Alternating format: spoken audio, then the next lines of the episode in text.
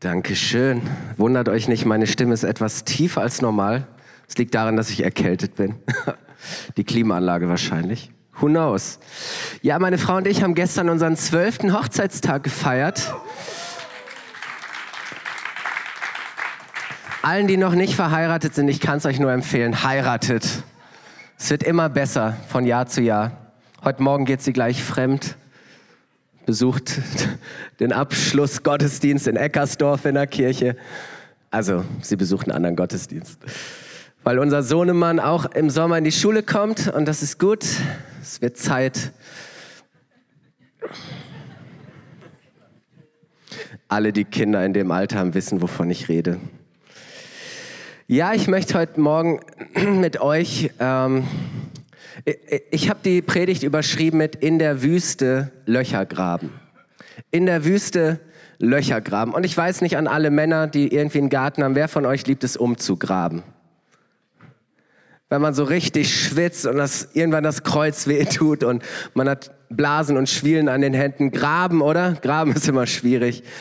Ähm, und es gibt tatsächlich eine, eine, ein Ereignis in der Bibel, wo Tausende von Männern anfangen, die Schaufel in die Hand zu nehmen äh, oder äh, was auch immer, was sie da hatten, und in der Wüste, mitten in der Wüste Löcher zu graben.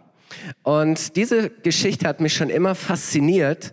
Ähm, warum? Weil sie für mich so deutlich macht und, und auf praktische Art und Weise zeigt, was es heißt, im Glauben zu leben und im Glauben zu handeln. Und wir finden diese Geschichte in 2. Könige 3. Ich habe den Text nicht mitgebracht. Ihr braucht es noch nicht einblenden. Dankeschön. Wir können es gerne noch mal ausblenden. Dankeschön. Äh, wir lesen gleich nur einen Abschnitt gemeinsam. Ich werde euch die Geschichte erzählen.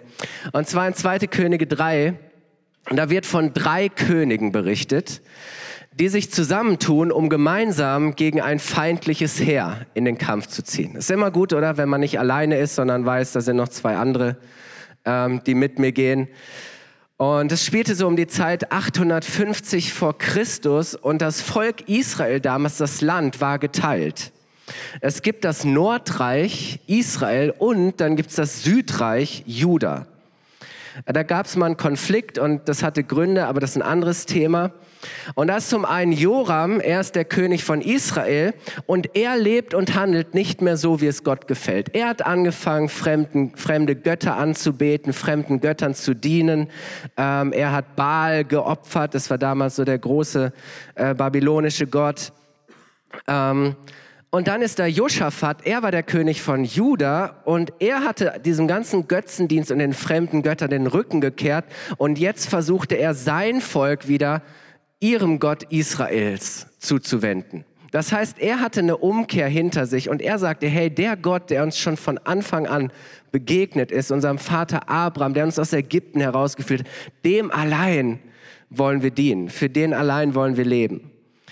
Und der dritte im Bunde ist ein König, der mit ihnen verbündet war, das war der König von, von Edom. Also das sind die drei Hauptprotagonisten. Und jetzt war es ähm, Joram, der König von Israel, der eigentlich mit Gott nichts mehr zu tun haben wollte, der damals die Moabiter unterdrückt hatte. Er hatte sie unterworfen und jetzt auf einmal merkte, die werden aufmüpfig. So, die wollen nicht mehr und, und, und irgendwie spürt er, wenn ich jetzt nichts dagegen tue, ähm, dann wird hier ein großer Aufstand passieren und dann, dann weiß man nicht, ähm, wo das enden wird. Also sagt er, okay, ähm, ich muss gegen die Moabiter in den Krieg ziehen, in den Kampf ziehen. Und es ist interessant, dass König Josaphat von Juda und eben der andere König von Edom sagen, hey, wir helfen dir und wir sind bereit, an deiner Seite zu kämpfen. Ähm, das ist mal so die Vorgeschichte.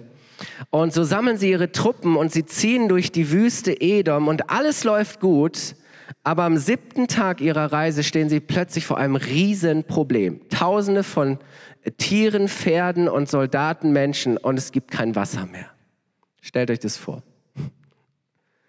Tausende von Menschen, Tiere, mitten in der Wüste. Du ziehst in die Schlacht und null Wasser, nicht ein Tropfen. Gewaltiges Problem.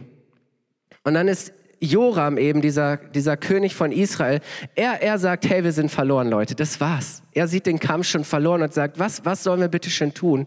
Er sieht keinen Ausweg und er sagt, ähm, er, er, er sagt sich so, hey, was läuft hier schief? Und ich dachte, wir wären in, in, in Gottes Sache unterwegs und, und jetzt werden uns die Moabiter besiegen. So, das ist, das ist seine, seine Position. Und dann ist dieser andere König da, der Josaphat von Juda, er gibt sich nicht gleich geschlagen, sondern er sagt, hey, lass uns, lass uns einen Propheten suchen ein Mann Gottes und lass uns ihn fragen, was wir tun sollen. Und das war damals der Weg, äh, wie du mit Gott Kontakt aufgenommen hast, mit Gott zu reden und, und Gott um Rat zu bitten und von Gott einen Plan zu empfangen. So, das ist eine, eine gute Idee und so machen die Soldaten sich auf und schauen, ist irgendwo hier unter den Tausenden von Menschen ein Prophet. Und tatsächlich finden sie Elisa. Das war einer der größten, der größte Prophet seiner Zeit. Elisa ist mitten unter ihnen. Aber Elisa sagt, hey, wisst ihr was? Ähm, dieser Joram hat meinem Gott den Rücken gekehrt, hat fremde Götter angebetet, mit dem will ich nichts zu schaffen haben. Bleibt mir weg, ich bin nicht bereit, für den irgendetwas zu tun. Und sie überreden ihn und sagen, komm, Elisa. Und, und dann sagt er, okay, ähm, weil da der König von Juda ist, der Josaphat, den ich sehr schätze, mit dem ich mich sehr verbunden fühle, bin ich bereit zu helfen. Aber sonst normalerweise nicht. Und dann sagt er, ähm, ist irgendwo ein Musiker, ein Gitarrist, ein Hafenspieler und er lässt ihn rufen und sagt, fang an zu spielen. Ist interessant, oder? Und, und während die Musik erklingt, ähm, empfängt er eine Botschaft von Gott. Ja, manchmal hilft Musik, oder? Es ist gut, Lobpreismusik, einfach eine Gegenwart zu kreieren, eine Atmosphäre, wo es dir leichter fällt, auf Gott zu hören und etwas von Gott zu empfangen. Ähm und die Botschaft, die er empfängt, ist folgende. Jetzt dürft ihr gerne die Folie einblenden. Das ist, was Elisa hört und was er auch an den König weitergibt. Er sagt, so spricht der Herr, hebt in diesem Tal überall Gruben aus. Denn so spricht der Herr, ihr werdet weder Wind noch Regen sehen. Und doch wird dieses Tal voll Wasser laufen. Ihr werdet genug für euch selbst haben und für euer Vieh und eure anderen Tiere. Doch das ist dem Herrn noch zu wenig. Denn er schenkt euch auch den Sieg über die Moabiter. Wow. Stark, oder? Und sie machen das tatsächlich. Sie nehmen die Schaufeln in die Hand. Sie graben überall diese, diese Löcher und am nächsten Morgen tatsächlich das Wunder passiert. Das Tal füllt sich mit Wasser. Überall Wasser. Und die Moabiter, die hatten Wind davon bekommen, dass die, dass die ihnen entgegenziehen. Sie waren auch schon aufgebrochen, waren ihnen entgegengezogen und hatten sich an der Grenze positioniert. Und als sie am Morgen auf dieses Tal gucken, sieht es für sie aus, weil die Sonne so, so leuchtet und scheint, dass das Wasser rot aussieht. Und sie denken, das sind Blutlachen. Und für sie ist die Rechnung klar, hey, diese drei Könige, wir wussten, das kann nicht gut gehen. Die haben sich irgendwie in die Wolle gekriegt, gezofft und sind aufeinander losgegangen. Und hey, wie cool, wir haben ein leichtes Spiel. Lass uns, lass uns mal locker reinziehen und lass uns die Beute sammeln. Ich meine, das war nicht abwegig, das ist damals ständig passiert. So, und ähm, so, so marschieren sie da völlig leichtfertig rein und die Israeliten stürzen raus aus dem Lager auf sie drauf und, und besiegen sie, jagen sie davon und, und, und haben einen mächtigen Sieg errungen. So ist die Geschichte. Großartig, oder? Ja. Was können wir davon lernen? Einiges. Könnt die Folie nochmal ausblenden? Ich glaube, dass, dass es Situationen gibt, die wir so gut kennen, wo wir an einem Punkt sind, wo wir alles versucht haben, alles, was in unserer Macht steht, und an den Punkt kommen zu sagen, hey, ich bin am Ende, jetzt weiß ich nicht mehr weiter. Keine Ahnung, was jetzt noch helfen kann, ähm, wie ich da rauskomme, wie ich das lösen kann.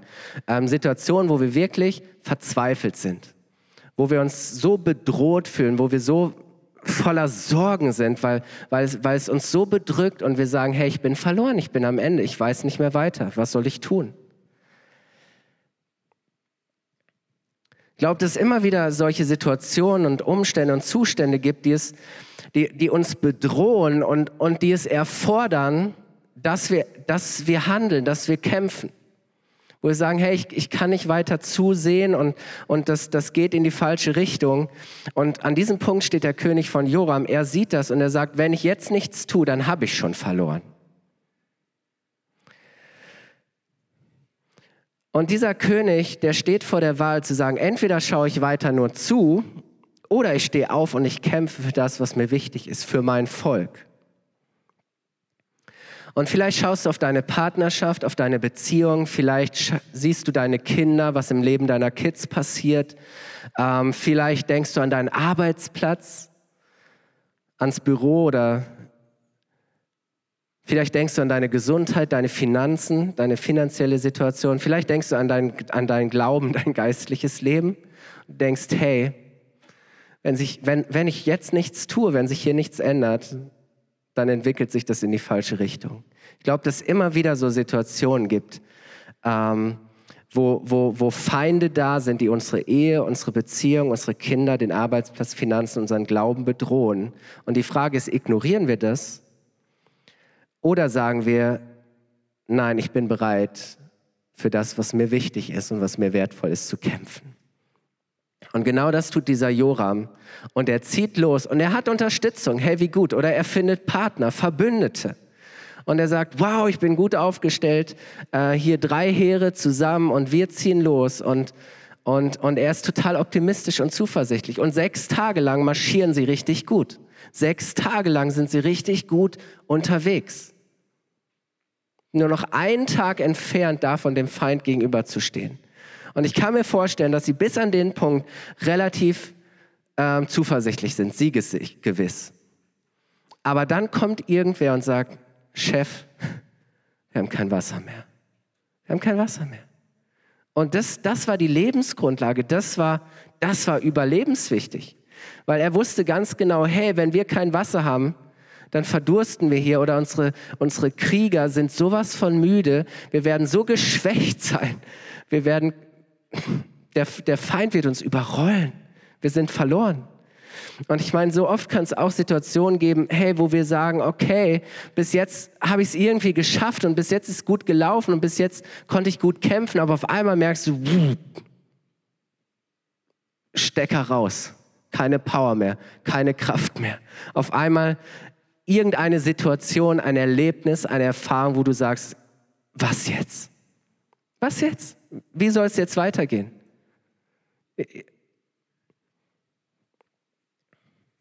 Und für diesen König war klar, hey, das ist das Todesurteil. Und er ist total verzweifelt. Und er sagt, was jetzt? Wie soll es weitergehen? Und vielleicht kennst du diese Frage ja auch. Vielleicht hast du alles versucht. Vielleicht hast du um deine Ehe gekämpft, deine Beziehung. Vielleicht hast du am Arbeitsplatz alles gegeben. Vielleicht hast du versucht, alles in deine Kids zu investieren und so gut wie du kannst, sie zu begleiten, sie zu unterstützen. Ähm, vielleicht hast du versucht, mit deinem Geld irgendwie klarzukommen. Ähm, was auch immer. Aber irgendwann bist du am Ende deiner Möglichkeiten. Und die Frage ist, was jetzt? Was dann? Und das fühlt sich dann an wie so eine Sackgasse. Dass du weißt, hey, hier geht's nicht weiter, hier komme ich nicht weiter. Das war's. Und jetzt ist doch interessant, die Situation ist die gleiche, da ist dieser König von Joram und er fühlt nur noch Verzweiflung. Und dann ist der andere da, der König von Josaphat, der hat Hoffnung. Der hat Hoffnung. Der König von Joram ist am Ende, aber König Josaphat hat eine Idee. Er sagt, lass uns doch zu Gott gehen. Lass uns doch Gott fragen, was wir tun können. Ob es einen Weg gibt. Und ich glaube, weißt du, der, der, der Unterschied zwischen Verzweiflung und Hoffnung ist, ob ich weiß, zu wem ich gehen kann. Ob ich den kenne, der wirklich helfen kann. Der auch wenn ich am Ende bin, noch alle Möglichkeiten hat. Der, wenn ich mich ohnmächtig fühle, allmächtig ist. Das ist der Unterschied zwischen Verzweiflung und Hoffnung. Und ich frage mich selber manchmal, warum komme ich erst auf die Idee, Gott um Hilfe zu bitten, wenn ich all meine Möglichkeiten ausgeschöpft habe? Wenn ich am Ende bin? Aber dieser Joschafat wusste, was zu tun ist. Er wusste, hey, Gott ist meine Hilfe und was ich jetzt tue, ist zu Gott zu kommen und ihm das hinzulegen und ihn um Rat zu bitten und zu fragen, Herr, was soll ich tun? Und ich glaube, in den Herausforderungen des Lebens brauchen wir Gottes Rat. Wir brauchen Gottes Rat, wir brauchen seine Hilfe. Und so sind da diese drei Könige, die Gott fragen, was jetzt? Was sollen wir tun? Und die Antwort und der Ratschlag fallen anders aus, als sie sich das, denke ich mal, vorgestellt hat. Lass uns noch mal, ihr könnt es gerne noch mal einblenden jetzt. Es heißt, hebt in diesem Tal überall, überall Gruben aus. hebt in diesem Tal, also das war Wüste, pure Wüste kein Wasser irgendwo. Und ich kann mir vorstellen, dass sie gesagt haben, hey, das macht überhaupt gar keinen Sinn. Was soll das bringen? Wozu? Macht das irgendeinen Sinn, hier mitten in der Wüste Löcher aus, Gruben auszuheben? Äh, es würde höchstens Sinn machen, dass Gott sagt, schaufelt euch hier in der Wüste euer eigenes Grab. Oder? Ja, vielleicht. Ich weiß nicht, ob es realistisch gewesen wäre zu sagen, buddelt nach Wasser. Ich denke eher nicht. Und es wird noch besser, weil, weil Gott sagt dann, und wisst ihr was? Während ihr das tut, werdet ihr weder Wind noch Regen sehen. Weder Wind noch Regen. Es wird nichts, nichts an den äußeren Umständen wird danach aussehen, als ob das, was ihr gerade tut, zielführend ist. Als ob das, was ihr gerade tut, logisch ist. Nichts. Nichts wird danach aussehen, dass das irgendwo ein Tropfen Regen oder ein Tropfen Wasser ist. Wie krass, wie ermutigend, oder? Nichts von dem, was an den äußeren Umständen wird erfolgversprechend aussehen. Im Gegenteil, ihr werdet den Eindruck haben, dass all eure Mühe vergeblich ist. Ohne Wind, ohne Wolken, kein Regen. So.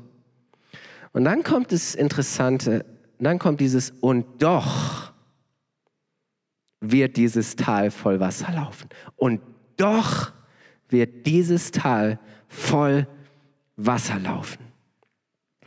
Weißt du, wenn wir tun, was Gott sagt, wenn wir auf ihn hören, dann sieht es vielleicht in, in vielen Situationen erstmal so aus, als würde sich dadurch nichts verändern. Ja, ich denke so, okay, ich, ich tue doch, was Gott mir sagt, aber ich habe nicht den Eindruck, dass es irgendetwas verändert. Vielleicht lebst du nach Gottes Wort und sagst, oh, ich weiß nicht, ob das wirklich logisch ist in der Situation. Eigentlich denke ich, sollte ich was ganz anderes machen. Und, und, und so ist es nicht immer einfach zu tun, was Gott sagt. Es ist nicht immer einfach, in gewissen Situationen deines Lebens Gott treu zu sein und zu sagen, Herr, was du gesagt hast, dein Wort nehme ich ernst und ich werde danach leben. Ich werde, wenn du mir das sagst, werde ich danach handeln. Auch wenn alles um mich herum, alle äußeren Umstände mir, mir sagen wollen, dass das dumm ist. Auch wenn alle meine Freunde, Bekannte, meine Familie mir sagen, bist du bescheuert. Was machst du da eigentlich? Ja, ist nicht einfach. Aber weißt du, ähm, Gott ist nicht überrascht davon. Er sagt, ja, das wird so sein. Ihr werdet weder Wind noch Wolken sehen. Und doch. Und ich glaube, es ist wichtig, dass, dass wir dieses und doch Gottes, dass, dass wir das glauben können, dass wir das nehmen. Weil unser Problem ist oft, wir wollen erst sehen, und sagen, dann werde ich handeln. Gott, erstmal musst du mir das zeigen und dann werde ich das tun. Ich will erst sehen und dann werde ich handeln. Aber weißt du, Glaube bedeutet, ich, ich fange an zu handeln, weil ich weiß, wenn ich anfange zu handeln nach seinem Wort, dann werde ich sehen. Wirst du, sehen ist nicht die Voraussetzung, sondern es ist die Folge. Und das bedeutet Glauben, zu sagen, hey, ich tue, was Gott mir gesagt hat. Weißt du, wenn du vorher schon immer sehen würdest, bräuchtest du nicht mehr Glauben, oder? Für, für Dinge, die du sehen kannst, brauchst du nicht keinen Glauben. Die sind da, die sind offensichtlich. Aber wenn nichts danach aussieht, wenn du weder Wind noch Wolken siehst, dann brauchst du den Glauben zu sagen, wenn ich trotzdem in der Situation Gott treu bleibe, ihm nachfolge, dann werde ich sehen, wie Gott handelt und tut, was er versprochen hat. Und wisst ihr, was so genial ist? Gott verspricht sogar noch mehr zu tun. Sie haben um Wasser gebeten. Und dann heißt es, das ist gut, oder? Doch das ist dem Herrn noch zu wenig. Ja, ihr, ihr werdet genug haben, genug Wasser für eure Männer, für, sogar für eure Tiere, aber Gott ist das noch zu wenig. Er wird euch sogar, er wird euch auch den Sieg über die Moabiter schenken. Ist es nicht interessant, dass, dass sie am Ende nicht mal mehr kämpfen müssen? Also nicht so, wie sie dachten, sondern dass, dass Gott ein Wunder tut. Er verspricht ihnen nicht nur Wasser, nicht nur das Überleben, sondern auch den Sieg, ein neues Leben. Weißt du, Gott will dir nicht nur so genug geben, dass du irgendwie überleben kannst, sondern das wäre Gott zu wenig. Er will dir so viel geben, dass du ein ganz neues Leben hast. Gott will nicht nur, dass du den Kampf überlebst, sondern er will dir genug geben, dass du den, im Kampf siegreich bist, dass du den Kampf gewinnst. Das ist sein Plan. Und wisst ihr, das Interessante ist, und, und das ist jetzt so der Knackpunkt, das, woran sich alles entscheidet, dass Gott nämlich sagt, ich werde es tun, aber ich werde es nicht ohne dich tun weil Gott sagt, ja, ich werde Wasser geben, aber ihr müsst graben. Ihr müsst, ihr müsst diese Löcher ausheben. Weißt du, sein Wort verlangt nach meiner Tat. Ist du Petrus im Neuen Testament, er war mit seiner Fischerflotte unterwegs, ganze Nacht durch. Das waren Profis, nichts gefangen. Dann kommt Jesus, so ein dahergelaufener Zimmermann, Prediger, und sagt, hey Jungs, leit mir mal euer Boot, predigt eine Runde und sagt dann, jetzt fahrt noch mal raus. Und dann werft doch einfach mal das Netz nicht auf der linken, sondern auf der rechten Seite aus. Und ganz ehrlich, Petrus sagt, Jesus, also wenn wir schon nachts nicht gefangen haben, wie sollen wir am helllichten Tage nichts her, nichts, die äußeren Umstände, nichts davon ist Erfolg versprechen? Was für einen Unterschied soll es machen, ob wir jetzt das Netz auf der anderen Seite auswerfen? Oder? Gleiche Situation. Aber Petrus sagt, auf dein Wort hin werde ich es tun. Wisst ihr, Gott hat schon zu dir gesprochen. Ja, ich bin mir sicher, dass du schon ein Wort von Gott hast.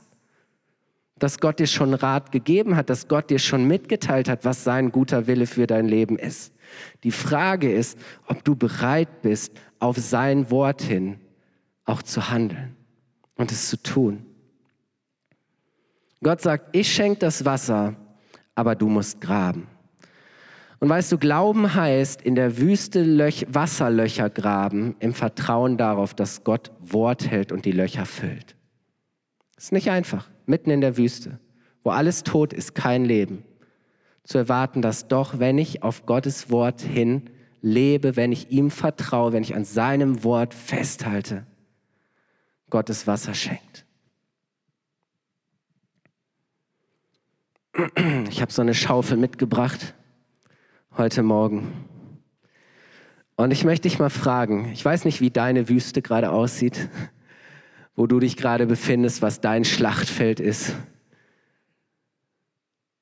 Ich glaube, dass Gott dir so eine Schaufel in die Hand gibt und sagt, hey, fang mal an zu graben. Fang mal an zu graben. Und weißt du, ja, während du gräbst, tut dir dein Kreuz weh. Und du fängst an zu schwitzen und vielleicht sagen Leute um dich herum, hör doch auf mit dem Blödsinn. wohin soll das führen? Warum tust du das?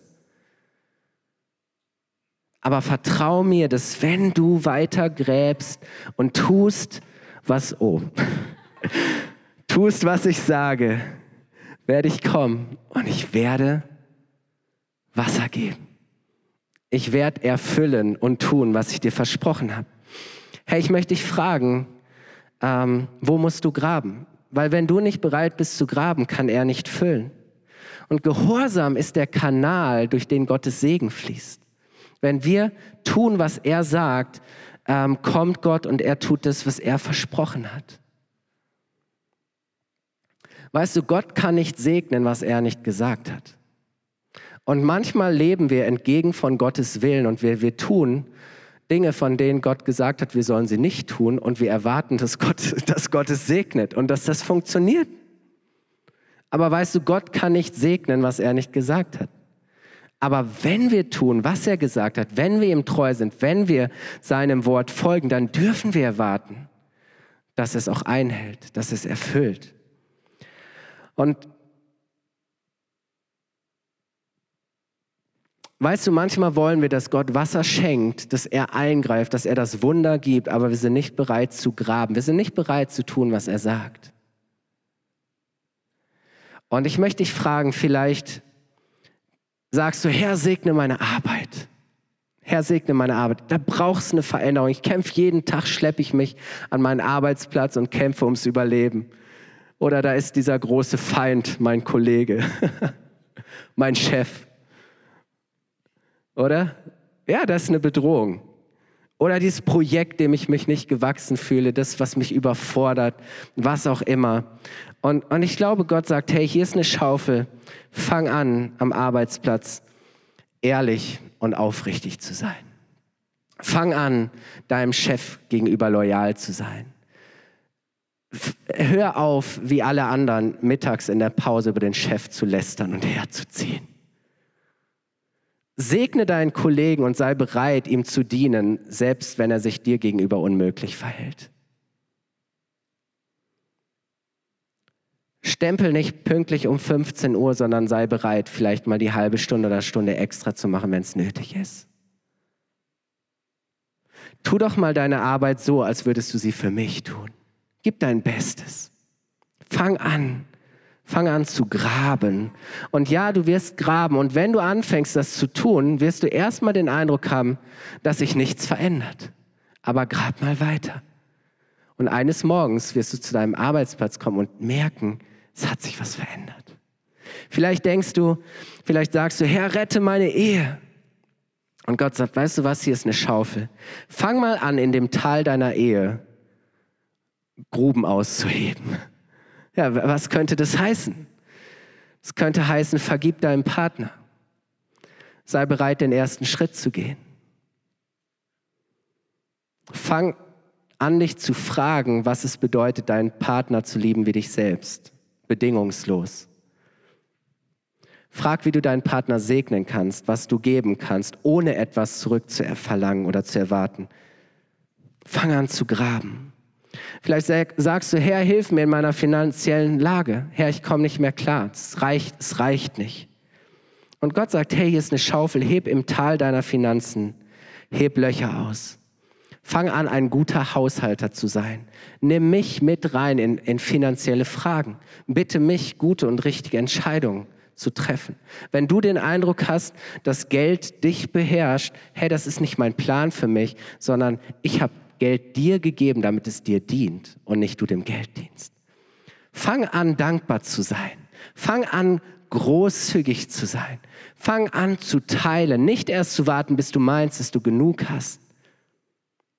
Fang an, Gott zu geben, was ihm gehört.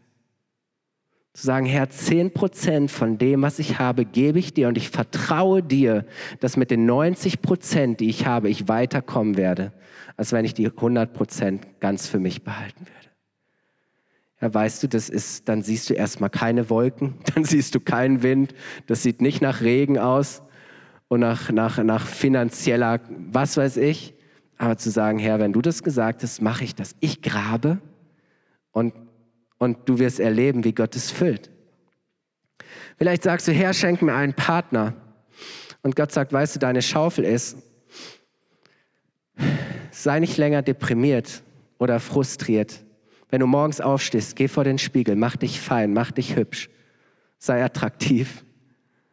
Be investier in Beziehungen, in Freundschaften. Hör auf, dich nur um dich selbst zu drehen. Such deine Erfüllung nicht in Menschen oder dem, was Menschen dir geben, sondern fang an, deine Erfüllung in mir zu suchen und zu finden. Und das heißt es vielleicht für dich zu graben.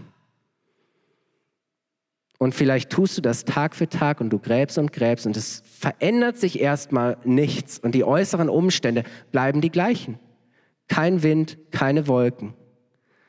Aber irgendwann merkst du auf einmal, wisst ihr, wenn Wasser kommt, ich nehme an, wenn es nicht geregnet hat, kam das Wasser von unten.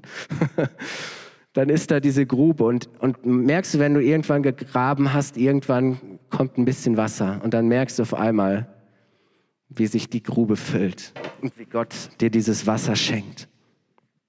Vielleicht sagst du, Herr, bestätige meine Berufung, du hast mich berufen, ich habe Gaben, ich weiß, du hast Großes vor mit meinem Leben. Und Gott sagt, weißt du was, hier ist eine Schaufel. Fang an zu lernen. Bereite dich vor. Fang an zu dienen und zu gehen. Sei dir nicht zu schade für kleine Sachen. Investiere, bereite dich vor, Du sagst, Herr, ich, du hast mich berufen, sonst wo Missionar zu sein und Gott sagt, okay, fang mal an, Englisch zu lernen. Whatever. Ja, das kann für dich Graben bedeuten. Bereite dich vor, tu was. Und Gott ist bereit, seinen Teil zu tun. Andrea, vielleicht kannst du nach vorne kommen. Wir kommen schon auf die Zielgeraden. Ich glaube, dass Gott die belohnt, die die Schaufel in die Hand nehmen und anfangen zu graben. Es ist keine schöne Arbeit, es ist anstrengend. Gott nimmt dir das, die Arbeit auch nicht ab. Ja.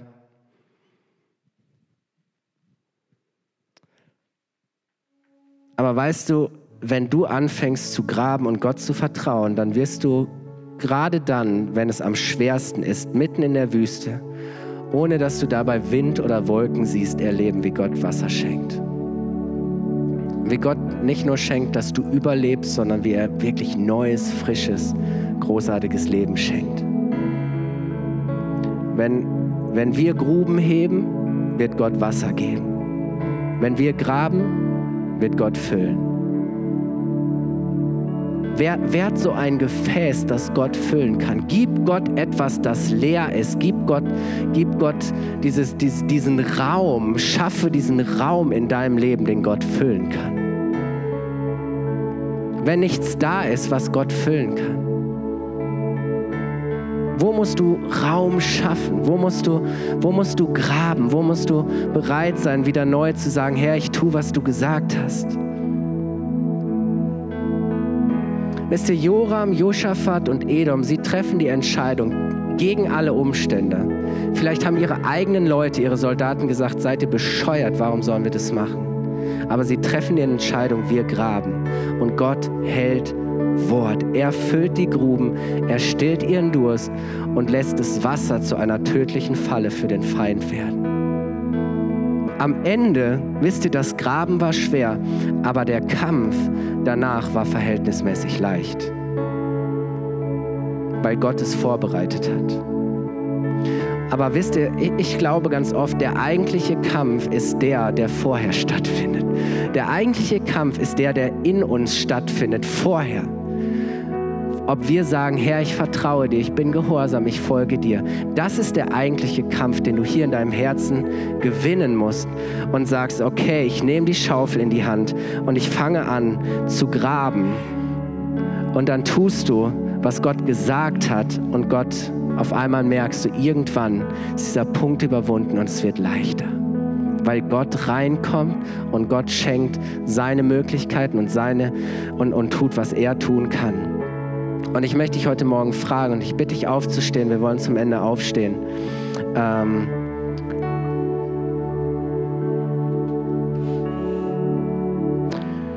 was ist deine Wüste? Wo bist du vielleicht losgezogen am Anfang voller Enthusiasmus, voller Siegesgewissheit und hast gesagt, yeah, ich zieh los und ich schaff das. Auf einmal da bist du in der Wüste und auf einmal die Power nicht mehr da. Auf einmal bist du verzweifelt. Auf einmal passiert irgendetwas. Irgendeine Botschaft kommt. Hey, kein Wasser mehr. Und du sagst, und jetzt? Wie soll es jetzt weitergehen? Was soll ich bitte schön jetzt machen? Was ist gerade deine Wüste? Wo kämpfst du gerade ums Überleben? Was ist dein Schlachtfeld? Was ist deine größte Herausforderung? Und ich möchte dich ermutigen, fang an, in deiner Wüste Löcher zu graben. Such Gottes Rat. Lerne neu ihm zu vertrauen. Fang an zu tun, was er sagt. Hör nicht auf, seinem Wort zu folgen, auch wenn es schwer ist. Bleib ihm treu und dann wirst du sehen, wie er dir gibt, was du brauchst, um siegreich zu sein. Ja. Lass uns die Augen schließen.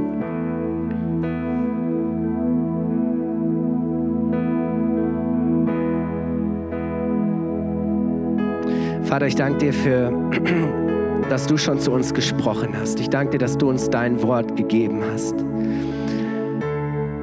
Herr, und du siehst, wo wir auch vielleicht lange gut unterwegs waren und wo es gut lief, aber wir auf einmal merken, okay, wir haben uns nur auf unsere eigenen Fähigkeiten, auf unsere eigenen Ressourcen, ähm, vielleicht auf, auf Menschen verlassen, aber jetzt stehen wir an so einem Punkt, wo wir, wo wir merken, Herr, ich habe nicht, ich, ich kann nicht mehr weiter, es geht nicht mehr weiter.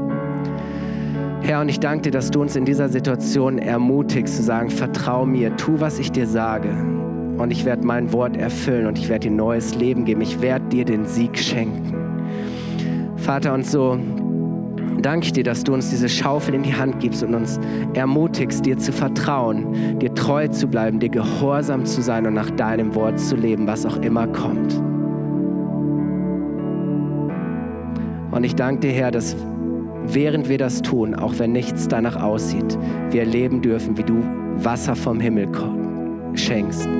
Herr, wie du Wunder wirkst, wie du Neues gibst, Herr. Herr, dass unsere Hoffnung nicht enttäuscht wird, sondern du deine Zusagen erfüllst. Herr, ich bete für alle heute Morgen, die verzweifelt sind, dass du ihnen neue Hoffnung gibst.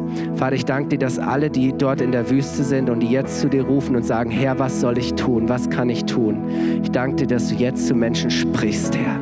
Dass du jetzt zu Menschen redest Vater, ich danke dir, dass die, die schon längst die Schaufel in der Hand haben und die buddeln, die gebuddelt haben, die am Buddeln sind, Herr, dass du auch sie ermutigst, nicht aufzuhören, Herr, und dran zu bleiben, die Schaufel nicht wegzuschmeißen, Herr, sondern zu sagen, nein, ich bleibe dran, ich halte fest, nicht aufzugeben, Herr, bis du kommst und das Wasser da ist.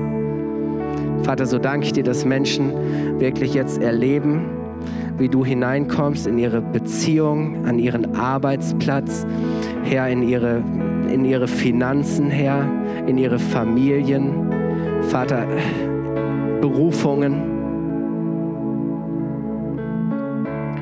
dass du das neu belebst. Danke, Jesus.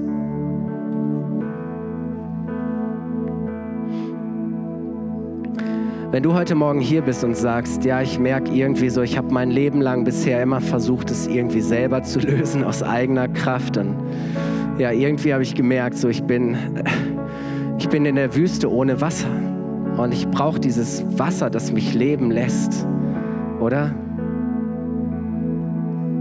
Und ich glaube, das kann so schnell passieren, wenn wir in, in, im Was, wenn wir in der Wüste sind, ohne, ohne dieses Wasser, das Gott schenkt, dann sind wir eigentlich schon dem Tode geweiht. Und das ist, was die Bibel beschreibt, wenn wir ohne Gott leben. Es ist wie wenn du in so einer Wüste bist, ohne das frische Wasser des Lebens, das Gott dir schenken möchte. Wenn du heute Morgen hier bist und sagst, ich möchte auch so zu Gott kommen und ich möchte Gott einladen, in mein Leben, in meine Situation hineinzukommen. Ich möchte, dass Jesus für mich das lebendige Wasser wird, das Wasser des Lebens. Das ist Jesus. Er ist diese Quelle des lebendigen Wassers. Und wenn du davon trinkst, sagt Jesus, wirst du niemals mehr Durst haben. Er wird dir Leben im Überfluss schenken und, und dieses Leben wird sogar zu dir, in, zu dir, in dir zu einer Quelle die, die auch in das Leben von anderen Menschen hineinfließt. Ich möchte diesen Augenblick geben, wenn du heute Morgen sagst, ich möchte, dass Jesus für mich das Wasser des Lebens wird. Ich möchte mit ihm leben. Er soll in mein Leben hineinkommen. Wir schließen alle die Augen und ich zähle bis drei und dann heb kurz deine Hand als ein Zeichen für Gott, als ein Zeichen für dich. Und dann darf ich für dich beten. Wenn du heute Morgen hier bist und sagst, ja, das will ich tun, dann heb jetzt deine Hand. Eins, zwei, drei. Dankeschön. Dankeschön. Dankeschön. Vater, ich danke dir für alle, die sich jetzt wirklich Herr, ganz neu nach, nach dir als dem Wasser des Lebens ausstrecken. Herr, du siehst alle, die jetzt, ja, die in so einer Dürre sind. Danke, dass du jetzt kommst, sie neu erfrischst, Herr. Dass du neues Wasser des Lebens schenkst, neues Leben wirkst und schenkst jetzt, Herr. Danke, Vater, für neues Leben. Empfange das Leben von Gott. Amén. Amén.